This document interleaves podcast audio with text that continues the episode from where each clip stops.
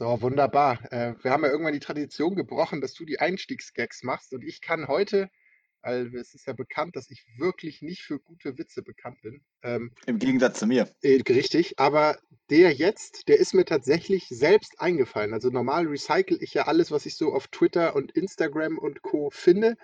Ähm, der ist mir irgendwie in einer schönen Sekunde geistiger Umnachtung eingefallen. Und zwar äh, oh, ich, ich komme mir wirklich vor wie so ein richtig alter Opa, der so Operwitze erzählt. Naja. Auf, auf jetzt. Ja. Ähm, also äh, wir diskutieren ja irgendwie neue Formen, Geisterspiele. Eine weitere Option wäre natürlich äh, Fußball mit äh, Mindestabstand von 1,50, so wie überall in der Gesellschaft. Äh, oder wie die Werder Innenverteidiger sagen würden, Business as usual.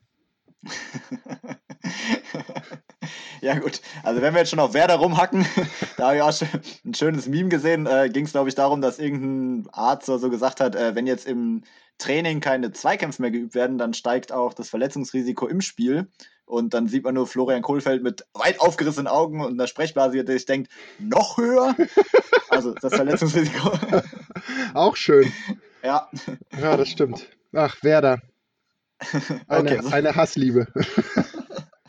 Äh, so viel dazu. Ihr seht, äh, beziehungsweise ihr hört, wir sind mal wieder in der Bundesliga, wir sind bei Fußball und wir sind ja irgendwie zwangsläufig momentan äh, auch bei Corona. Ähm, wir haben ein sehr aktuelles Thema, nämlich nicht nur Corona, sondern ganz speziell die Frage, wie geht es mit der Bundesliga weiter? Wann geht es weiter? Geht es überhaupt weiter? Und ähm, ja, werden euch heute vermutlich mit ganz viel Meinung zuballern, was wir darüber halten, was die DFL so plant. Genau, und ich glaube, ich muss so einen kleinen Disclaimer vorweg schicken. Ähm, ich versuche ja immer differenziert zu sein und habe mir zu diesem Thema, und wir werden das ja gleich auch nochmal sauber einsortieren, viele Meinungen angehört, vieles gesehen, aber ich schicke vorweg, dass ich wahrscheinlich am Ende oder auch während, äh, währenddessen und zwischendrin äh, sehr, sehr normativ klingen werde, weil ich eine relativ klare Meinung dazu habe, über die man natürlich streiten kann. Ähm, aber vor allem ist es, glaube ich, und ich will damit die anderen Themen, die wir bisher diskutiert haben, nicht in ihrer Bedeutung schmälern, aber es ist, äh, oder sagen wir so, die Entscheidung, ob es Geisterspiele geben wird oder nicht, und an der Entscheidung stehen wir ja gerade, ähm, mit all den Konsequenzen, die wir gleich auslegen werden, ist eine Entscheidung, die in ihrer Tragweite, glaube ich, vielen noch gar nicht so bewusst ist. Denn das ist ein Scheideweg, an dem sich der Fußball jetzt befindet. Und ein ziemlich fundamentaler. Und warum das so ist, äh, lege ich gleich mal genauer aus. Genau, aber bevor du das machst, erstmal Musik ab.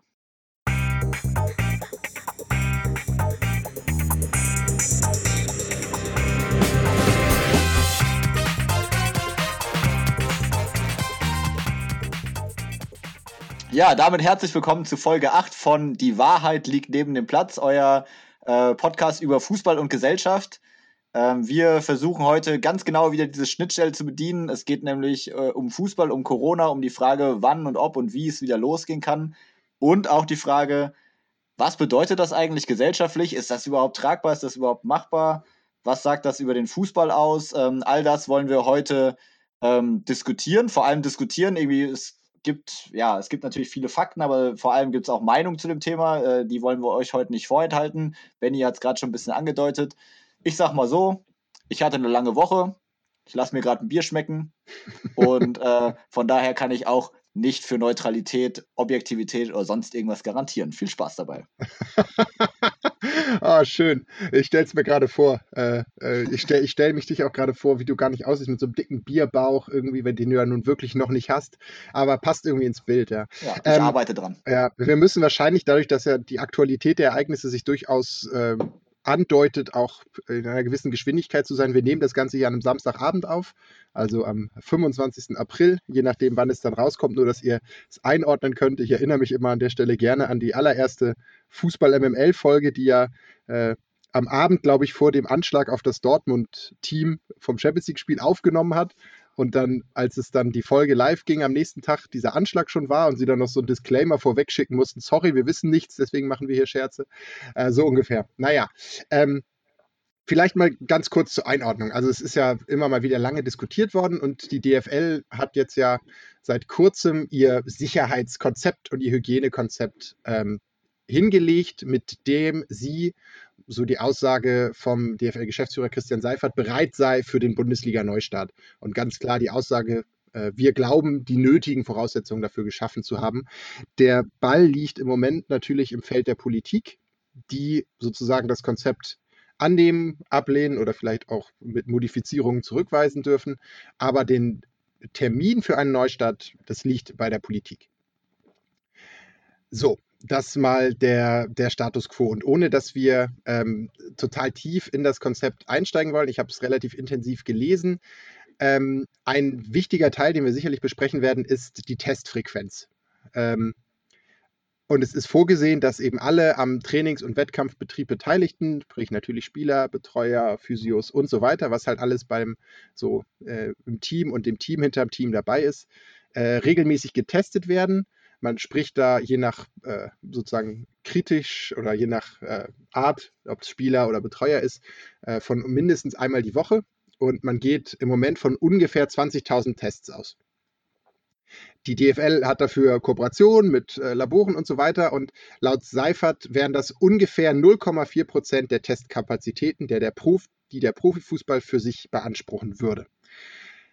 Ähm, so wie ich es jetzt eingeleitet habe, würde ich mir im Prinzip das, das stärkste Argument gleich am Anfang weglegen, nämlich so die gesellschaftliche Dimension. Aber vielleicht kommen wir auch auf die Testkapazitäten später nochmal zurück und fragen uns einfach mal oder lass uns doch mal eine kleine Liste erstellen an Dingen, die man sozusagen vor der ganzen Tragweite der Entscheidung, ob wir Geisterspiele haben wollen oder nicht, immer vor, vor dem Hintergrund, was bedeutet das nicht nur für den Fußball, sondern eben für uns als Gesellschaft, die sich im Moment in einem Ausnahmezustand befindet.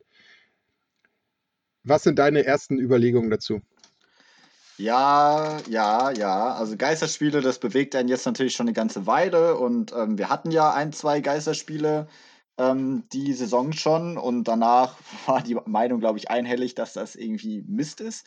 Ähm, und ich muss auch sagen, ich war nach den Geisterspielen auch nochmal ja, ein Stück weit überrascht, wie, wie, wie großer Mist das tatsächlich ist. Ne? Also ähm, man hat mal eins gesehen, weil irgendwelche Fanstrafen waren oder sonst was. Da wusste man auch, das ist jetzt Ausnahme und dann war es auch ganz spannend, aber immer mit dem Gedanken im Hintergrund, das soll jetzt der Fußball sein, den wir ja im besten Fall den Rest der Saison, aber wahrscheinlich noch länger uns anschauen sollen oder anschauen dürfen. Da hat das echt keinen Spaß gemacht. Also da hat man dann auch auf, auf einmal sich echt gedacht, das ist doch voll banal. Also das sind ja eigentlich nur 22 Jungs, die sich da ein bisschen den Ball hinterher kicken. Also da fehlt doch total die Magie, über die wir sonst gerne lesen, schreiben, sprechen. Ähm, und es ist auch einfach so. Also ich habe mir auch schon teilweise gedacht, ey, dann kickt lieber auf irgendeinem Dorfplatz. Das sieht nicht so doof aus wie in so einem riesigen Stadion, was komplett leer ist. Ja, ähm, ja und dann hatte ich aber trotzdem, so wie ihr schon am Anfang von der ganzen Corona-Geschichte, die Überlegung, ja, aber es ist ja irgendwie doch besser als nichts. Und ähm, habe mir auch schon durchaus gedacht, dass es natürlich jetzt im Angesicht von Lockdown und Veranstaltungsabsagen und es gibt eigentlich nicht viel zu tun, doch auch ganz nett wäre, wenn man wenigstens Fußball-Bundesliga ab und zu gucken könnte oder sonstige Fußballwettbewerbe. Ähm, genau. Jetzt bin, bin ich doch, ja, nee, sag ruhig.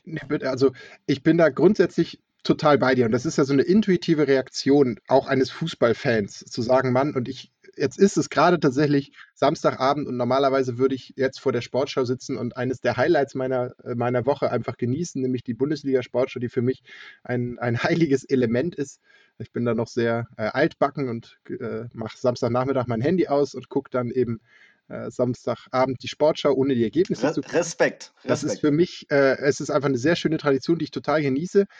Aber, und das ist der große Punkt, das ist so die intuitive Reaktion, ja, wird der Fußball dadurch entzaubert? Wollen wir das überhaupt sehen? Aber gleichzeitig haben wir irgendwie auch nichts zu tun und das wäre so für die Volksseele, das ist ja implizit auch immer mit drin, wäre das ja ganz Oder gut. Oder auch für wieder. die gesamte Menschheit, wie Ralf Rangnick sagt. Ja, so.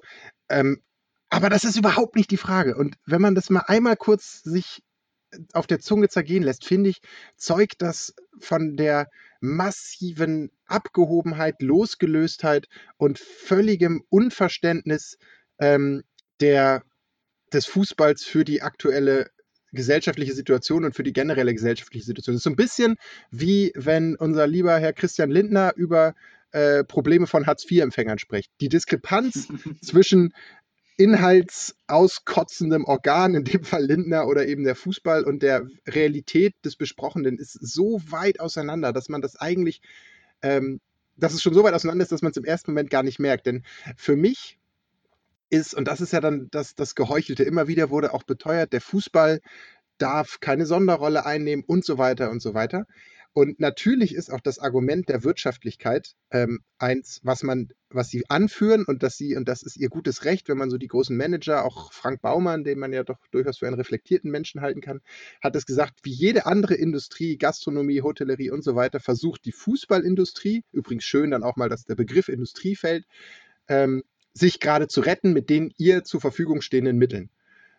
So, das war jetzt kein Zitat, aber sinngemäß ist ja auch das, was immer wieder kommt. Und das ist ihre Aufgabe. Das ist, ja, das okay. ist ja ganz interessant, um da jetzt mal reinzugrätschen kurz, ähm, dass ja, sonst, sonst ist ja dieser Begriff von Fußballindustrie oder Fußball als Geschäft, ja, ich meine, es, es weiß natürlich jeder, aber es wird ja jetzt doch nicht so offensiv in den Mund genommen, ähm, weil man natürlich Fußball als was ganz Herziges und äh, Emotionsgeladenes und also weg, weg von Wirtschaft und Geschäft, sondern es ist was, was, was ans Herz geht und ans Gefühl geht, äh, verkaufen will. Ja, total. Und jetzt in dem Moment ist es aber auf einmal, besinnt man sich sehr stark oder macht sich ehrlich und sagt, es ist ein Geschäft, es ist eine Industrie, äh, was ja auch richtig ist. Also wir hatten es ja auch schon äh, besprochen, dass da auch Arbeitsplätze dranhängen, auch normale Arbeitsplätze, keine, keine hochverdienenden Fußballstars.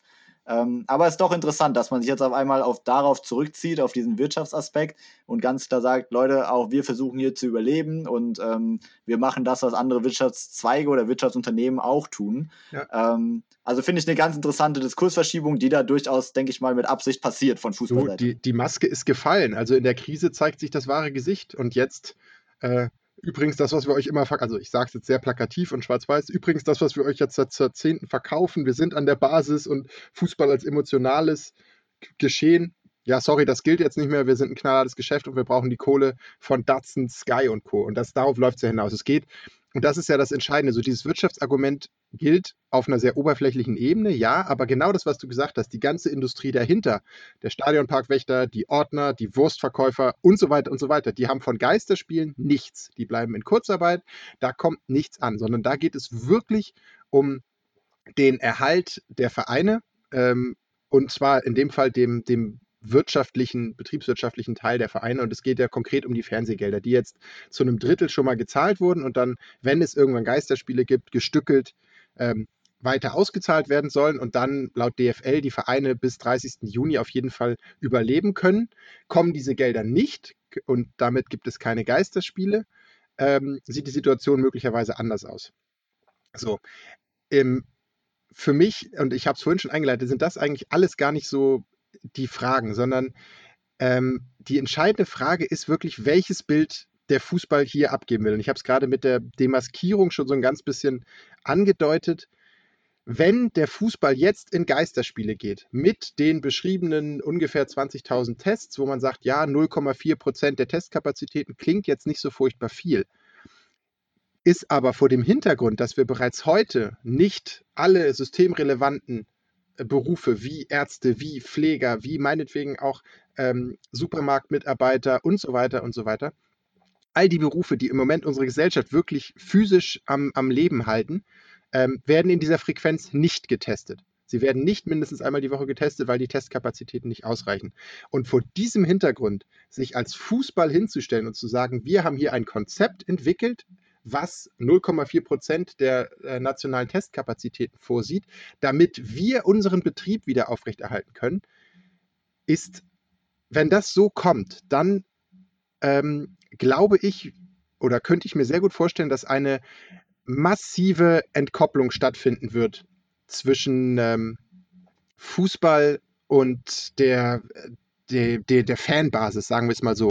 Wenn man sich das auf der Zunge zergehen lässt, was der Fußball hier anbietet, ist ein sich stellen über die Gesellschaft im eigentlichen Sinne, nämlich in dem Fall über die Gesundheit und über das grundlegende Funktionieren der Gesellschaft.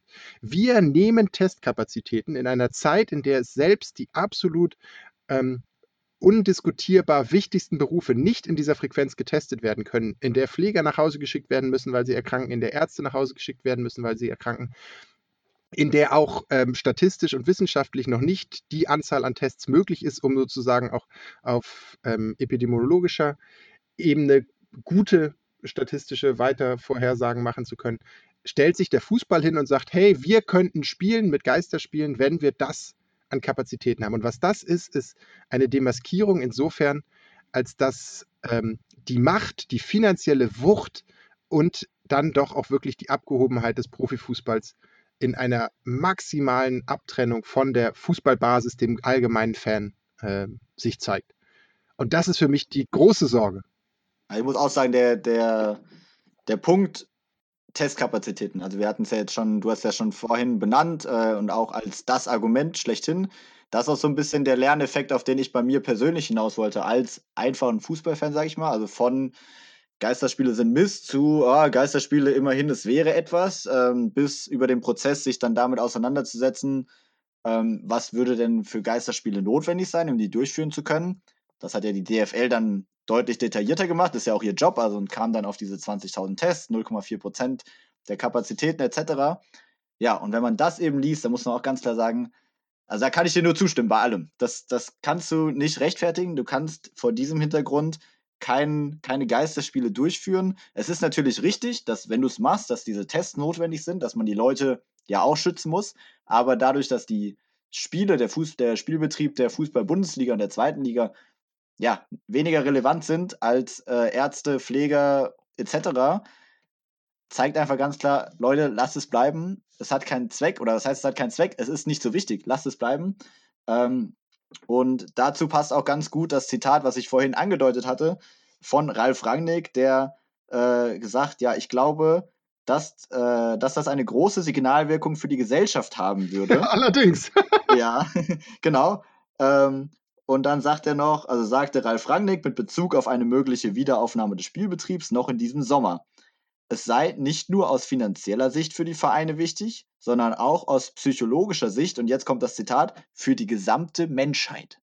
Ähm, also lieber Ralf, damit zeigst du tatsächlich, das Fußballgeschäft ist sowas von abgehoben, also oder du bist es zumindest. Also mit so einem Zitat ja, bezieh's von mir aus auf die Fußballfans. Klar, ich würde mich auch freuen, wie gesagt, aber die gesamte Menschheit, also größer kannst du nicht denken. Ähm, ja, das ist so entlarvend. Also ich, ich, ich kann es auch nicht wirklich in Worte fassen, ähm, was das eigentlich soll.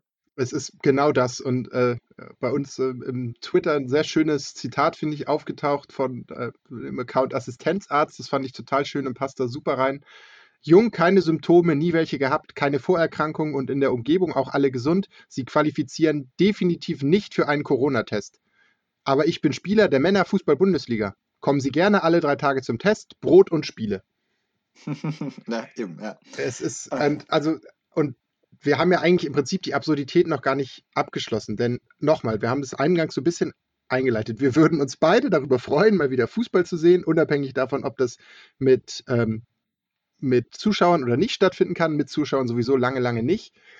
Aber es wird, ähm, das ist überhaupt gar nicht die, die Frage hier und das ist nicht die Diskussion, die wir führen sollten.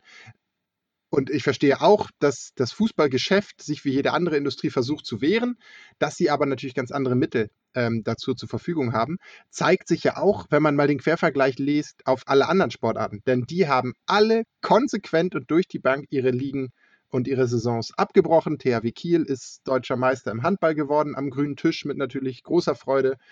Ähm, Volleyball, Basketball haben alle ihre Saisons abgebrochen.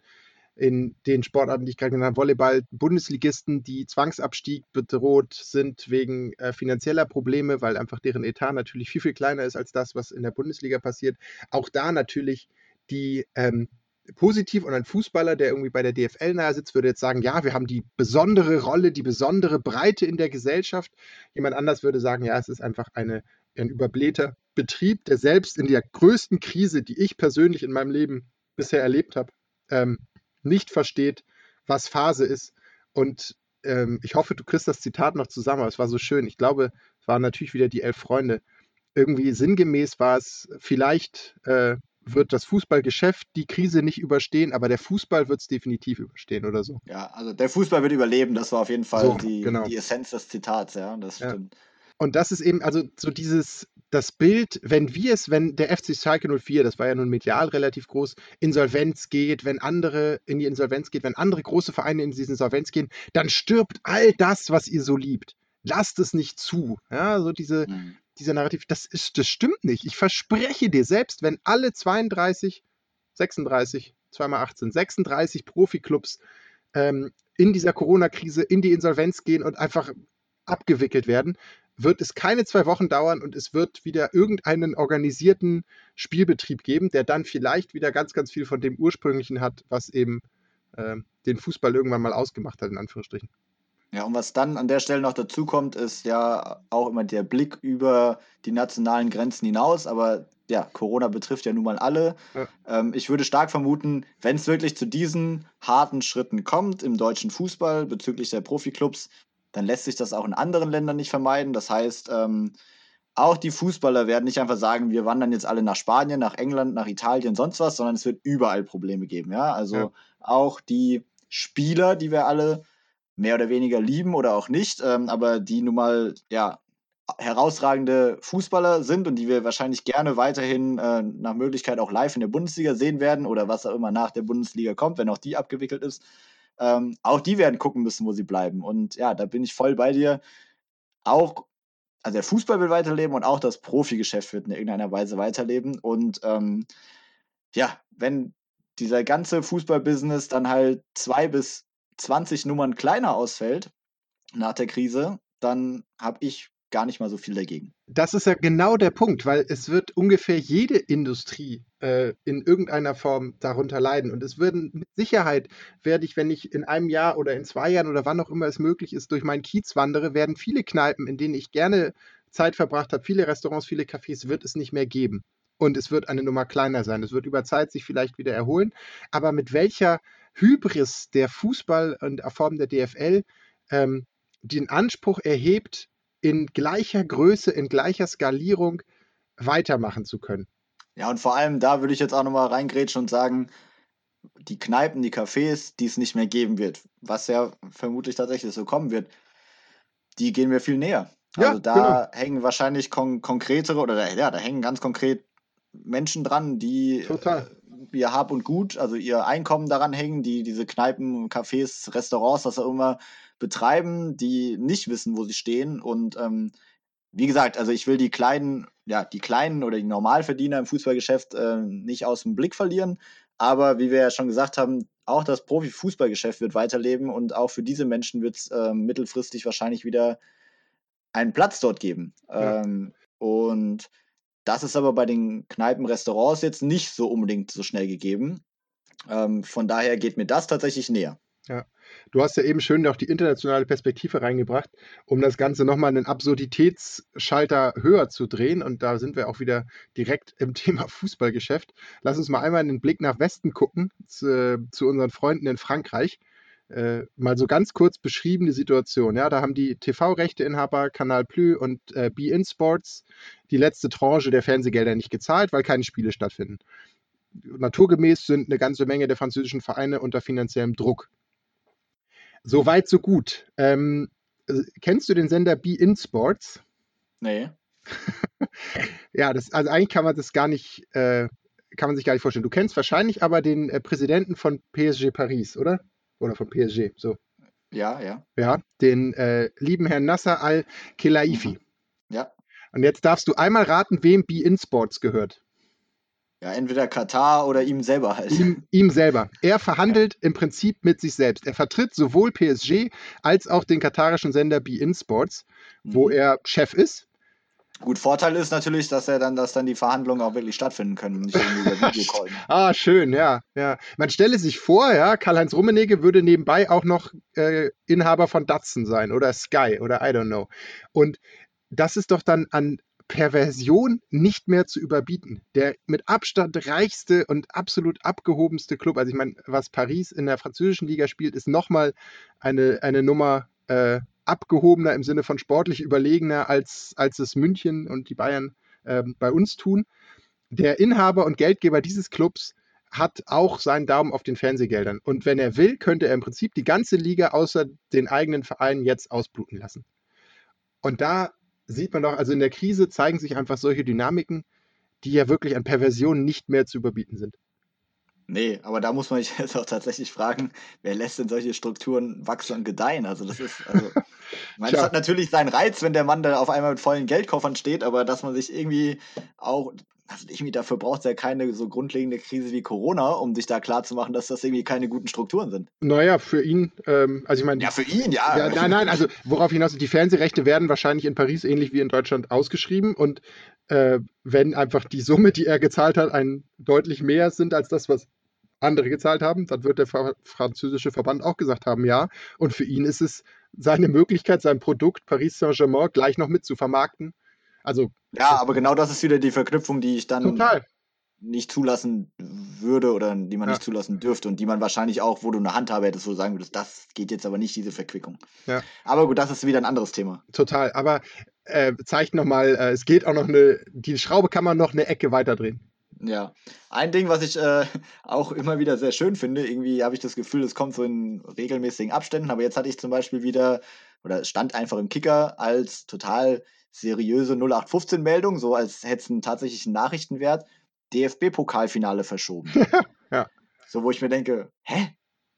Wer ist denn noch davon ausgegangen, dass es am 23. Mai wie geplant stattfinden kann? Also, ich meine, natürlich brauchst du dafür dann einen offiziellen Beschluss und der wird dann per Pressemitteilung verkündet und so weiter und so fort. Alles nachvollziehbar. Aber die Art und Weise, wie das rüberkommt, so nach dem Motto, übrigens, es wurde beschlossen, das Pokalfinale wird verschoben, was jedem bisher klar war, zeigt für mich so, wo lebt ihr denn in welcher Traumwelt, dass ihr irgendwie überhaupt noch ernsthaft solche Meldungen raushaut und darüber philosophiert, ob das jetzt nötig ist, es zu verschieben oder nicht. Es war allen klar, dass es nicht stattfindet. Ja. Und also ich glaube, wir haben den Punkt, und ich hoffe, ich habe meinen Punkt auch deutlich gemacht, dass der Fußball wirklich an einer sehr gefährlichen Situation ist, wenn sie jetzt mit dem Konzept, und da spielt es keine Rolle, ob es 0,2 Prozent, 0,4 Prozent oder 1 Prozent der Testkapazitäten sind, wenn sie mit diesem äh, Hygiene- und Sicherheitskonzept jetzt in die Geisterspiele gehen, dann hat der harte Cut zwischen Gesellschaft und Fußball Risse, oder dann hat die, der Kit äh, zwischen Fußball und Gesellschaft Risse, den man, glaube ich, lange, lange äh, nicht mehr kitten kann. Mhm. Ist, ist meine feste Überzeugung. Oder die deutsche Gesellschaft ist inzwischen so verblendet, dass sie diese Zusammenhänge nicht mehr erkennen will oder kann und lässt es mit sich geschehen.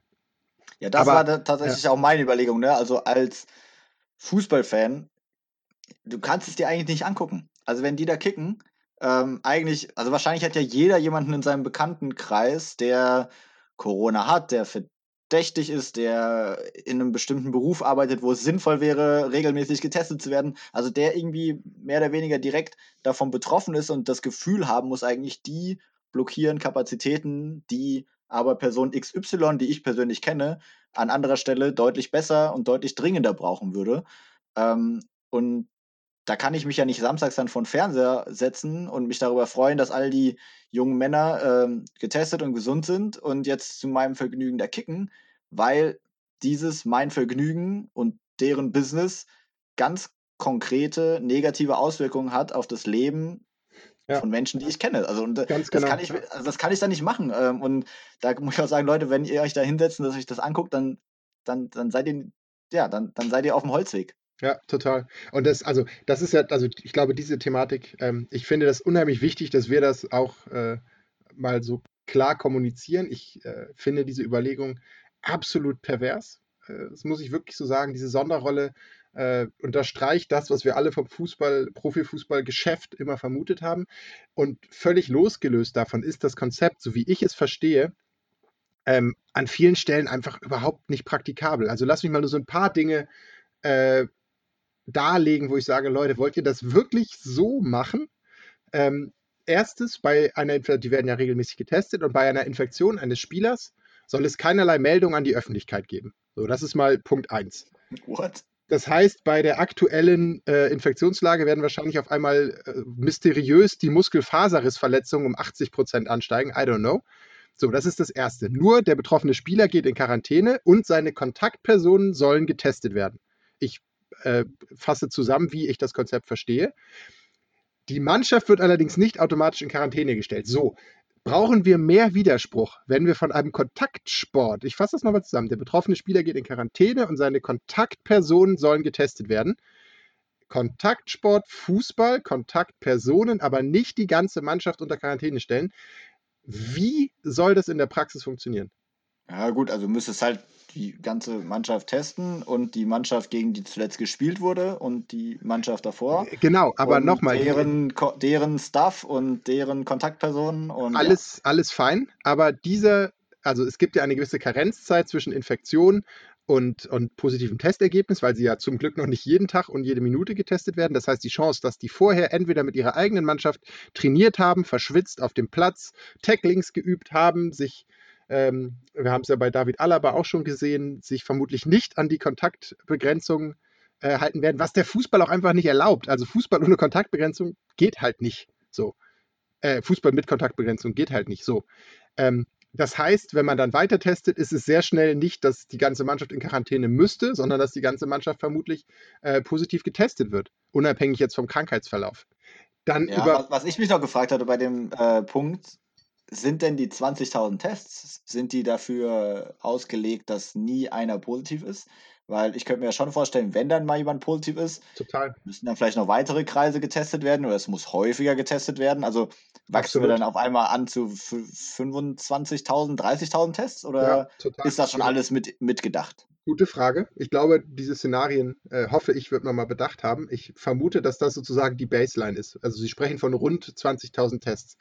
Mhm. Und dann kommen wir dann ja, also was sich da einfach aufbaut, ist nochmal diese, diese Selbsterhebung über tatsächlich staatliche Institutionen. Denn, also, der, das klingt jetzt sehr hart, aber der Geschäftsführer Seifert hat es ja klar gesagt, äh, also die verschiedenen Sportmedien haben es mit einer großen Demut beschrieben. Ich finde, so ein Konzept überhaupt vorzuschlagen, hat nichts mit Demut zu tun, aber das ist ein anderes Thema. Aber eigentlich ist es genau das Thema. Aber sie sagen, natürlich liegt die Entscheidung bei der Politik, aber gleichzeitig stellen sie dieses Konzept öffentlich in den Raum und sagen, ja, so könnte es ja gehen. Hm, ja, ich finde vor allem, dass der Herr Seifert das so betont. Selbstverständlich liegt die Entscheidung bei der Politik. Das ist natürlich richtig. Ähm, aber allein, dass er es schon so in den Raum stellt, ist ja absurd, äh, als ob halt jemand anders, also als ob das jemand jemals bezweifelt hätte äh, und geglaubt hätte, dass die DFL das entscheidet. Also ja. das ist, allein das zeigt ja schon ein gewisses Selbstverständnis, was so nicht stimmt. Ja. ja. Also da muss ja. ich sagen, liebe DFL, dann denkt euch wenigstens eine vernünftige Verschwörungstheorie aus, warum Corona überhaupt nicht existiert oder so, ja, wie es andere Leute auch machen.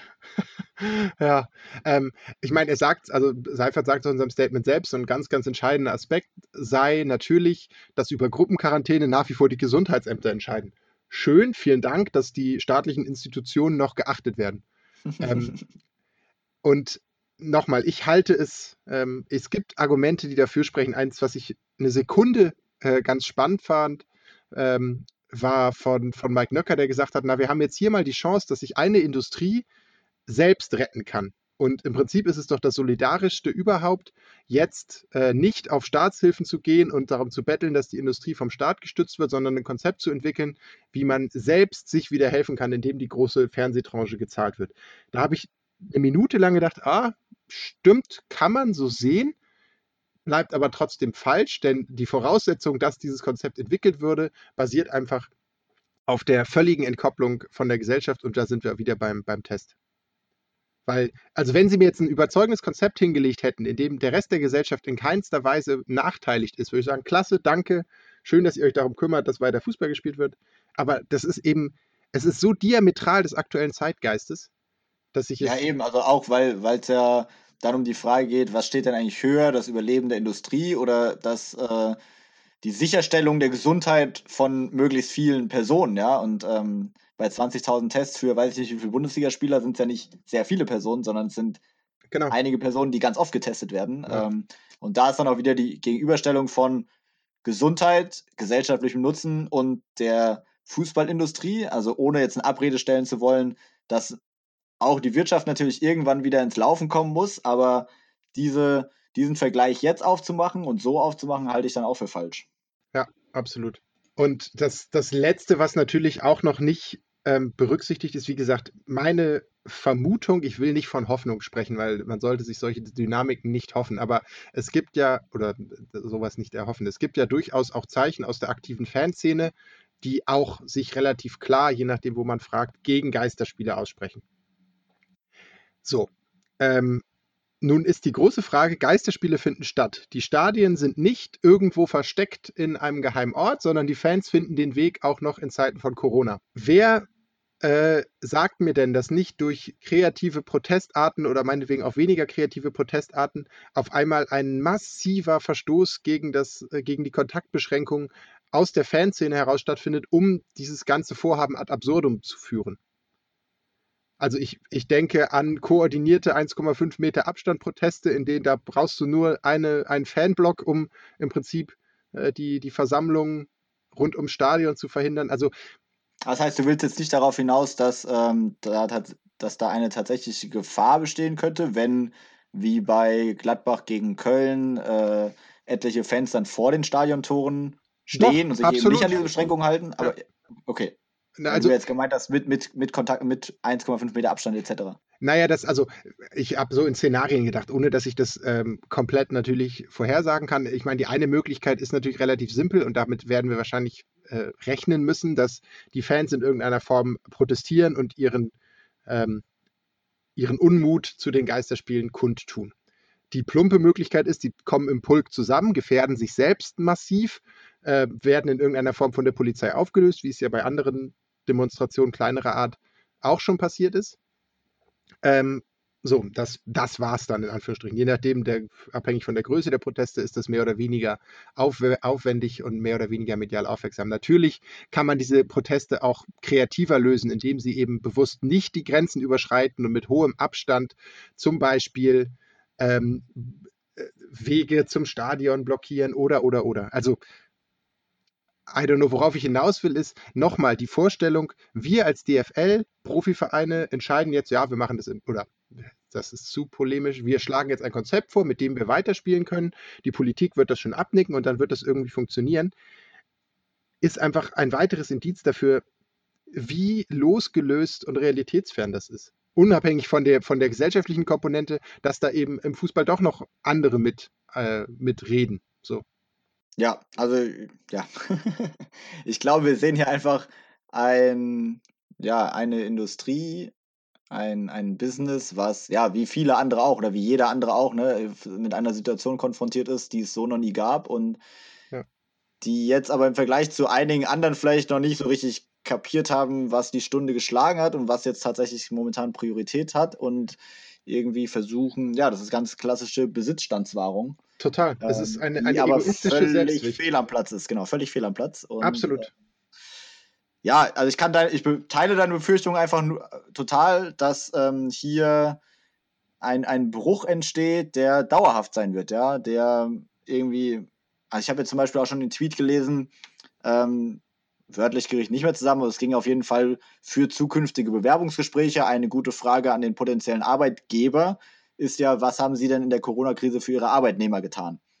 ja. Ähm, und das ist ja tatsächlich auch die Frage, was, also was hat der Profifußball für die Gesellschaft getan oder zumindest nicht gegen sie? Mhm. Ähm, und die Südtribüne in Dortmund wurde als Corona-Zentrum äh, zur Verfügung gestellt. Das ist das ja, Einzige, genau, was mir ja. einfällt. Ja. ja. Aber also wenn, wenn alleine, alleine, wenn da schon so ein Fader bei, wenn davon schon so ein Faderbeigeschmack oder so eine negative Erinnerung ganz weit im Hinterkopf bleibt, irgendwie, ah, irgendwas ist da nicht richtig gelaufen während der Corona-Krise, irgendwie, was der Fußball gemacht hat, der vom Fußball her, ne? Also von der, ja, von ja. der, von der DFL her. Ja. Ähm, irgendwie hat das nicht gepasst und ja, das wird dann andere Denkanstöße geben. Keine Ahnung, vielleicht sind wir auch in ein paar Jahren happy darüber, über diese ganzen Denkanstöße und weil das einiges verändert hat im Fußball, ne? Aber ähm, vielleicht äh, schütteln wir auch nur weiter in den Kopf. Ich, ich glaube, äh, wir könnten da lange drüber sprechen. Wir haben also eigentlich viel zu wenig Zeit darauf verwendet, Fußball im Vergleich zu anderen Sportarten. Da werden uns viele, die vielleicht nicht nur dem Fußball frönen, auch nochmal zu Recht äh, kritisch auf den sozialen Medien das, das mitteilen. Auch das ist gerade zu kurz gekommen. Aber in Anbetracht der Zeit ist es, glaube ich, ähm, möchte ich nochmal betonen, ich habe eine große Hoffnung, dass am 30. April, denn da wird wahrscheinlich die Entscheidung fallen, wenn die Ministerpräsidenten und unsere Bundeskanzlerin das nächste Mal sich im Video zusammenschalten. Dort wird es wahrscheinlich diskutiert und vermutlich auch entschieden. Und ich hoffe sehr, dass die Politik in der Lage ist, die im ersten Blick unpopuläre Entscheidung gegen Geisterspiele und für eine Gleichberechtigung aller anderen Industrien und der Fußballindustrie zu treffen. Denn nochmal, der Riss, den eine solche Sonderrolle des Fußballs, und da kann jeder Funktionär noch so viel beteuern, dass der Fußball keine Sonderrolle haben darf, eine größere Sonderrolle kann man kaum einnehmen. Und dass diese Sonderrolle äh, die, ja, die, die unheimlichen Graben zwischen dem allgemeinen Fußball, den wir so lieben, und den Fans und allem, was dazugehört, und dem tatsächlichen Profifußballgeschäft so stark aufzeigen, dass diese Risse lange, lange nicht zu kitten sind. Hm. Ja, zum Abschließen würde ich zum Thema Sonderrolle nochmal sagen, also dass der Fußball in gerade also auch in Deutschland eine Sonderrolle hat, ist, lässt sich ja nicht bestreiten. Ähm, aber man bisher, könnte sie ja auch positiv auslegen. Genau, da, da, darauf wollte ich hinaus. Bisher ja war es aber immer in meinen Augen eine positive Sonderrolle. Also man hat, äh, es haben einfach viele Leute sich für Fußball interessiert, mitgefiebert. Ähm, und man, man hat es immer gesehen, zu den Hochzeiten WM, EM, da kamen dann auch diejenigen dazu, die sonst mit Fußball wenig am Hut haben, einfach angetrieben dadurch, dass es einen Kern gibt und die ziehen alle mit und so weiter und so fort. Ne? Also, und ich verstehe auch, wenn andere Sportarten das natürlich nicht so toll finden. Aber ich würde sagen, es war eine Sonderrolle bisher, die positiv besetzt war. Jetzt wird daraus tatsächlich eine Sonderrolle, ja, mit ganz, ganz, ganz vielen negativen Aspekten. Ich meine, alleine, dass wir beide als passionierte Fußballfans ja, sitzen absurd, ne? und das völlig in der Luft zerreißen, um es jetzt mal ja, so zu sagen, was wir die letzten 40 Minuten hier gemacht haben, ähm, zeigt ja schon, dass irgendwas nicht stimmen kann. Ja. Habe ich eigentlich, ich weiß, ich habe es dir mal privat vorgelesen, habe ich in der, dieser Sendung, ich glaube nicht, oder schon mal das schöne Zitat aus der Süddeutschen vorgelesen? Ich, ich glaube nicht, nee. Ich glaube nicht, aber es passt umso mehr, weil es einfach schon fast ein Monat her ist. Nee, schon mehr als ein Monat. Am 18.03., also am 18. März, schrieb die Süddeutsche, im Theater der Emotionen ist die große Fußballfamilie, in Anführungsstrichen, nur gespielt. Das Wort Verzicht kommt nicht vor. Schon das bloße Verschieben der EM verkauft die UEFA als großes Opfer. Jeder schaut, wo er bleibt. Das Pay-TV braucht Ware für seine Abonnenten. Die Clubs brauchen das Fernsehen für ihre Sponsoren. Die Sponsoren brauchen das Fernsehen für die Werbung. Spieler und Manager brauchen alles für ihre Gehälter. Mal sehen, wer am Ende in diesem Boot voller Schiffbrüchiger wen aufgefressen hat. Unglaublich, das ist vor über einem Monat passiert und genau in der Situation sind wir gerade. Nur dass äh, die Selbsterkenntnis darüber eigentlich immer noch nicht stattgefunden hat. Ja, äh, ja das, das stimmt. Und ich, also ich, ich glaube, ich hatte es beim letzten Mal schon gesagt, ne? Also man aktuell ist immer in so Schritten, vor, vor einem Monat konnten wir uns noch nicht vorstellen, was aktuell passiert. Und jetzt können wir uns wahrscheinlich, also eigentlich mit gesundem Menschenverstand, mit Rationalität, weiß jeder, dass Geisterspiele etc. keine sinnvolle Alternative sind, aber wir müssen es auf die harte Tour lernen. So, ich glaube, ähm, das, das, war jetzt, das war jetzt nicht so strukturiert wie, wie sonst und äh, auch nicht so faktenbasiert und äh, Ach so schlimm fand ich gar nicht. sonst. Nein, nein, aber es, es war jetzt trotzdem einfach ein bisschen mehr rausgehauen als sonst, sage ich mal. Ja, das stimmt. Ähm, und jetzt haben wir gleich die 44 Minuten voll. Und ich würde vorschlagen, wir schließen diese Folge, auch wenn es keine ganz gewöhnliche Folge ist, mit einer traditionellen oder mit äh, traditionell mit einer Kategorie ab. Und äh, da sage ich jetzt erstmal Musik ab.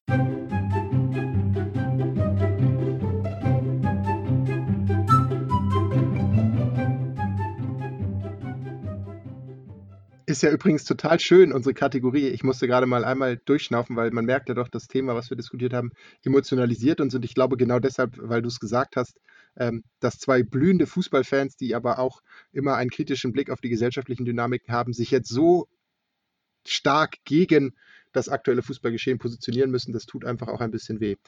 Aber ich finde, die Kategorie, die wir uns ausgelegt haben, passt total gut äh, in, in, das aktuelle, in die aktuelle Diskussion. Ja, definitiv.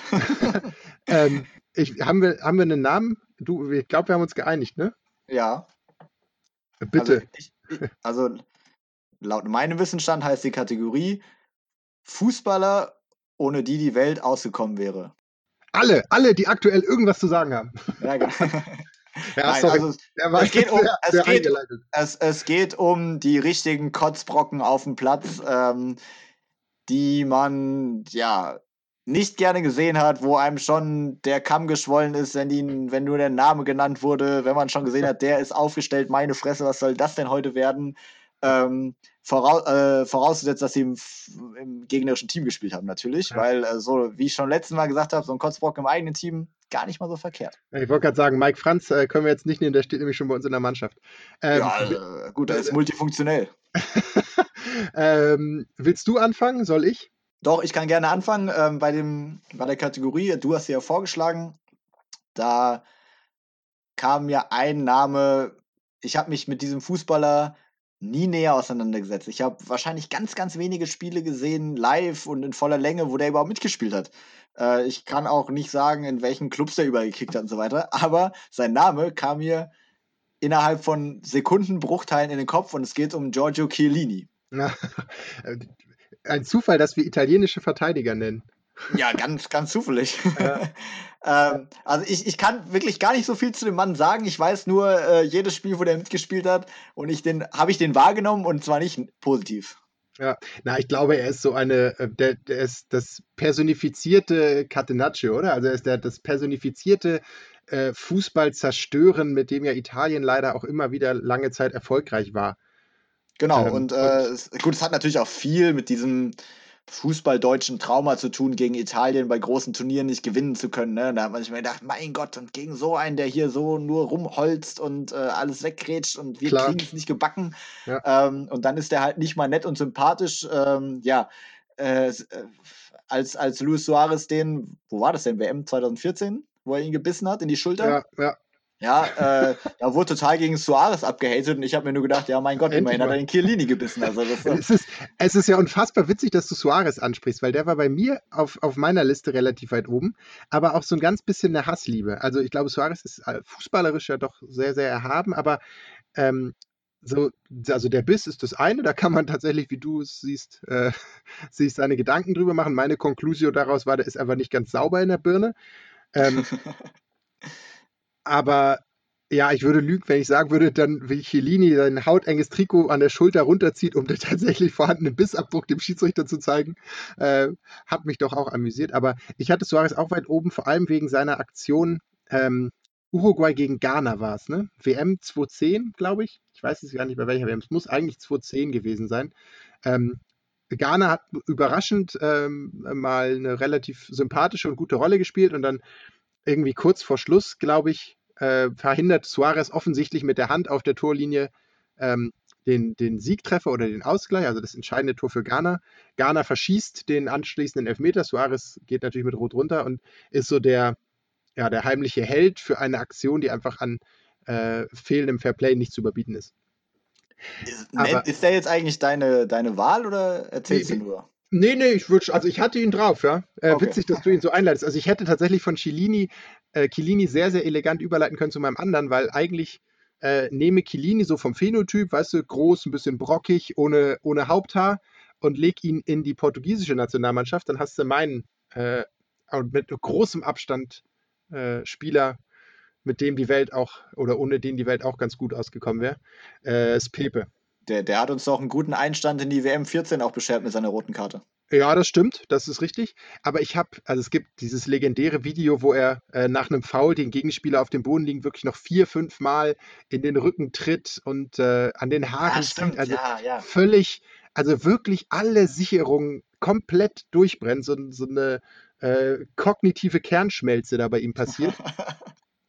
ähm, das ist eine Szene, aber ich habe grundsätzlich nichts oder sagen wir mal so, ich kann verstehen, dass bestimmte Verteidiger einen harten Spielstil pflegen und auch durchaus mal härter zur Sache gehen.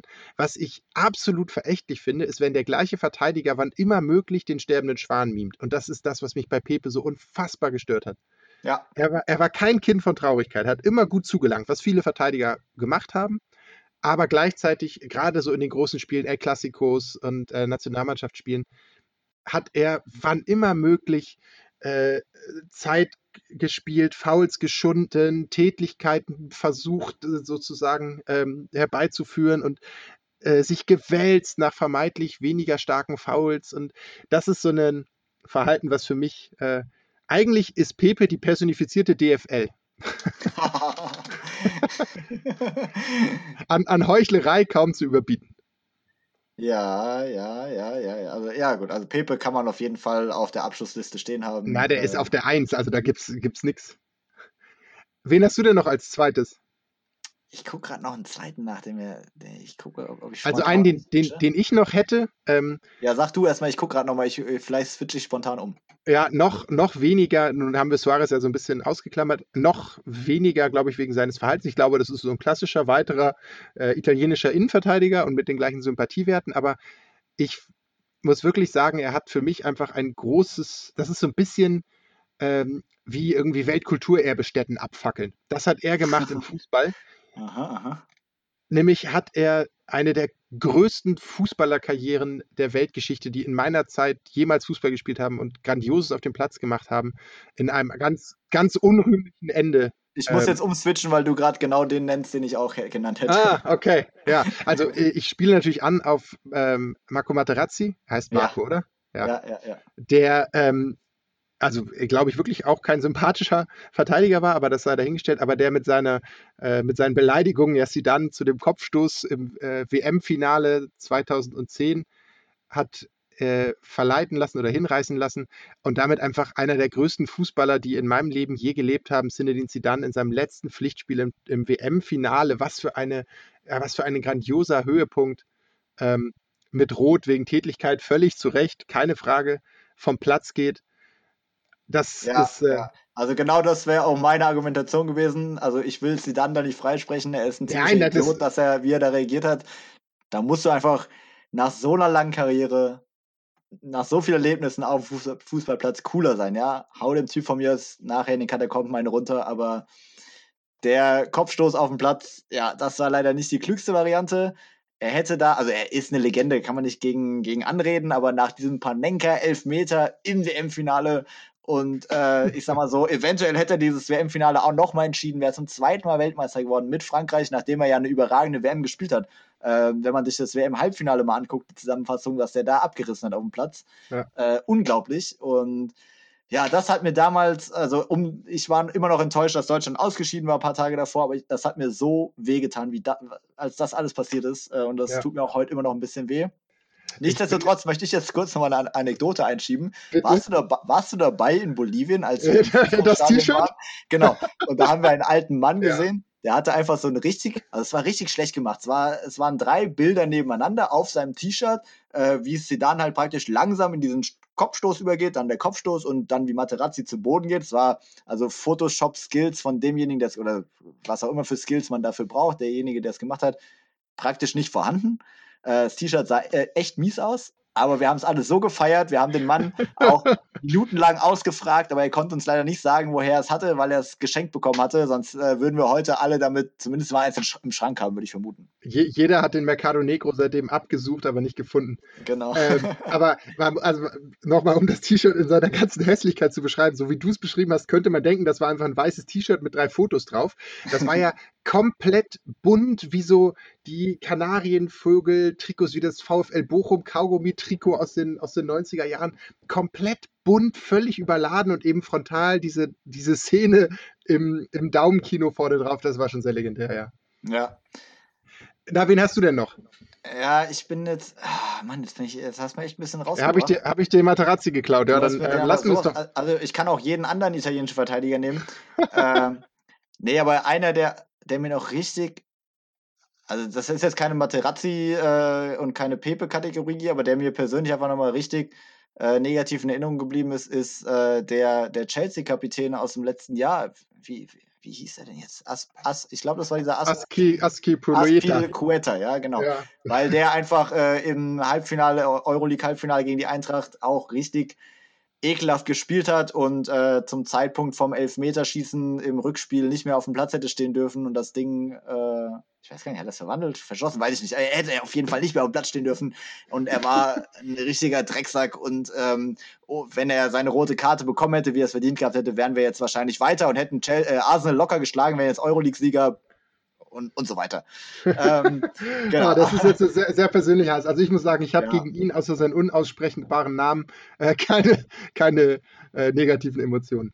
Aspilicueta heißt er, ne? Also mit A-Z-P-I-L-I und dann Queta. Ja. ja. Wir, gucken, wir gucken das Rückspiel bei Gelegenheit mal zusammen und dann zeige ich ja jede Szene, wo der, wo der scheitert. okay. Ach, okay. Schon wieder vorbei, oder? Das ist schon wieder vorbei. Wir haben richtig auf die Kacke gehauen heute. Ja, hat Spaß ähm, gemacht. lass mal einmal in, lass doch so zum Abschluss vielleicht einmal invers zusammenfassen. Äh, Mach mal. Also, wir haben unter den vier Spielern, die die Welt, ohne die die Welt auch ganz glücklich gewesen wäre, Pepe, Matarazzi, Chiellini, Suarez in Klammern und bei dir Aspilicueta. Ja. Und wir haben vorher, ich glaube, äh, so emotional wie lange nicht äh, über die Frage diskutiert, wie sich der Profifußball stellvertretend äh, oder vertreten durch die DFL in der aktuellen äh, Pandemiesituation in unserer Gesellschaft verhalt, verhält oder verhalten sollte und haben dort, glaube ich, ein ziemlich klares Votum abgegeben. Genau. Äh, ja, liebe Leute, schön, dass ihr euch auch diese Folge angehört habt. Ähm, die nächste Folge wird voraussichtlich wieder eher in gewohnter Manier ablaufen, mit einem vorbereiteten Thema, ähm, mit äh, mehr Fakten. Wir haben das Thema hier auch vorbereitet. Ja, absolut. Aber ich muss auch mal einen ganz kleinen Appell an die Leute da draußen. Wenn euch die Art der Folge gut gefallen hat, äh, einfach mal mehr aus der Hüfte Meinungen raushauen. Äh, lasst, sagt doch einfach mal, was ihr meint.